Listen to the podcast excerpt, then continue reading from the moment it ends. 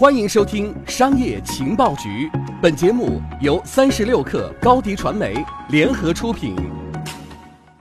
本文来自微信公众号“区块链新金融”。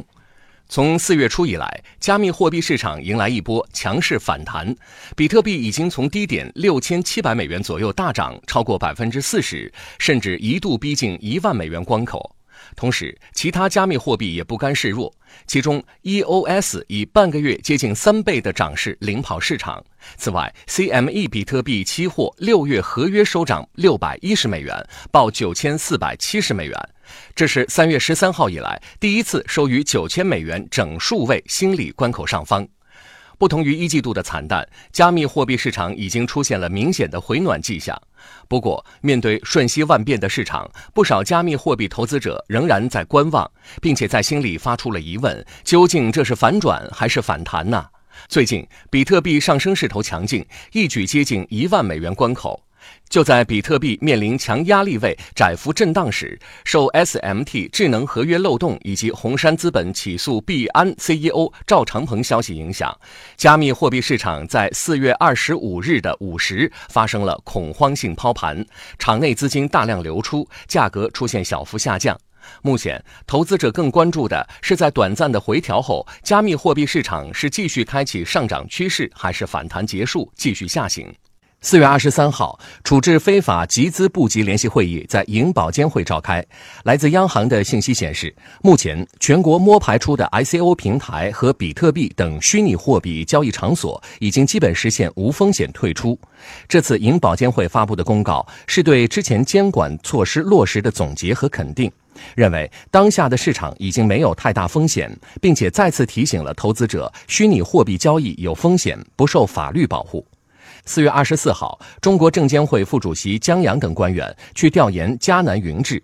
值得注意的是，迦南云智联席董事长孔建平在汇报公司芯片研发情况时，重点介绍了区块链计算芯片在比特币挖矿领域的应用和人工智能芯片的应用场景。江阳说：“不管你们芯片用于什么，本质上都还是一家芯片公司，希望你们在国内上市。”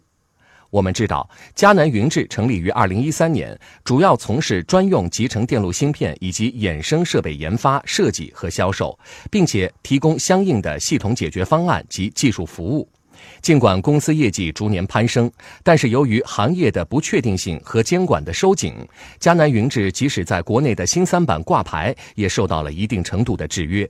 这次证监会副主席江阳的表态是基于中兴事件的影响。国家对于国内芯片等核心技术行业的重点扶持，但对于虚拟货币矿机生产商而言，也是一次重大的机遇。另外，市场交易量、机构参与度以及媒体活跃度等硬性指标也同样不能被小看。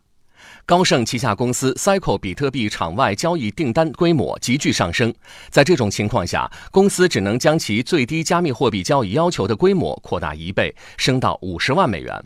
更值得注意的是，日内受加息和卡特彼勒电话会议上悲观言论的影响，美股全线暴跌，传统避险资产黄金不涨反跌。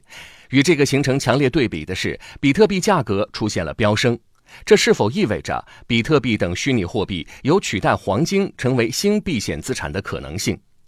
普菲尔资本的合伙人约翰·菲费尔的回答是肯定的。他认为，比特币在各个方面都比黄金好，在取代黄金方面是第一个可行的候选者。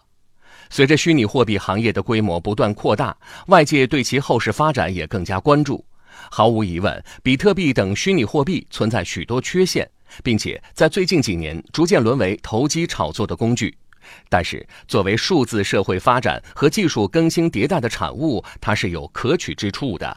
就现阶段来说，对于虚拟货币行业，监管层应该疏导而不是封堵。只有正视新产物的出现，在防范风险的同时，正确的引导，才能抓住机遇，不错失新的风口。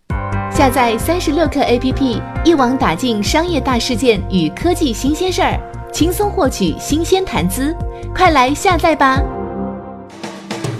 微信关注松子收音机，收听更多名人大咖的专业解读。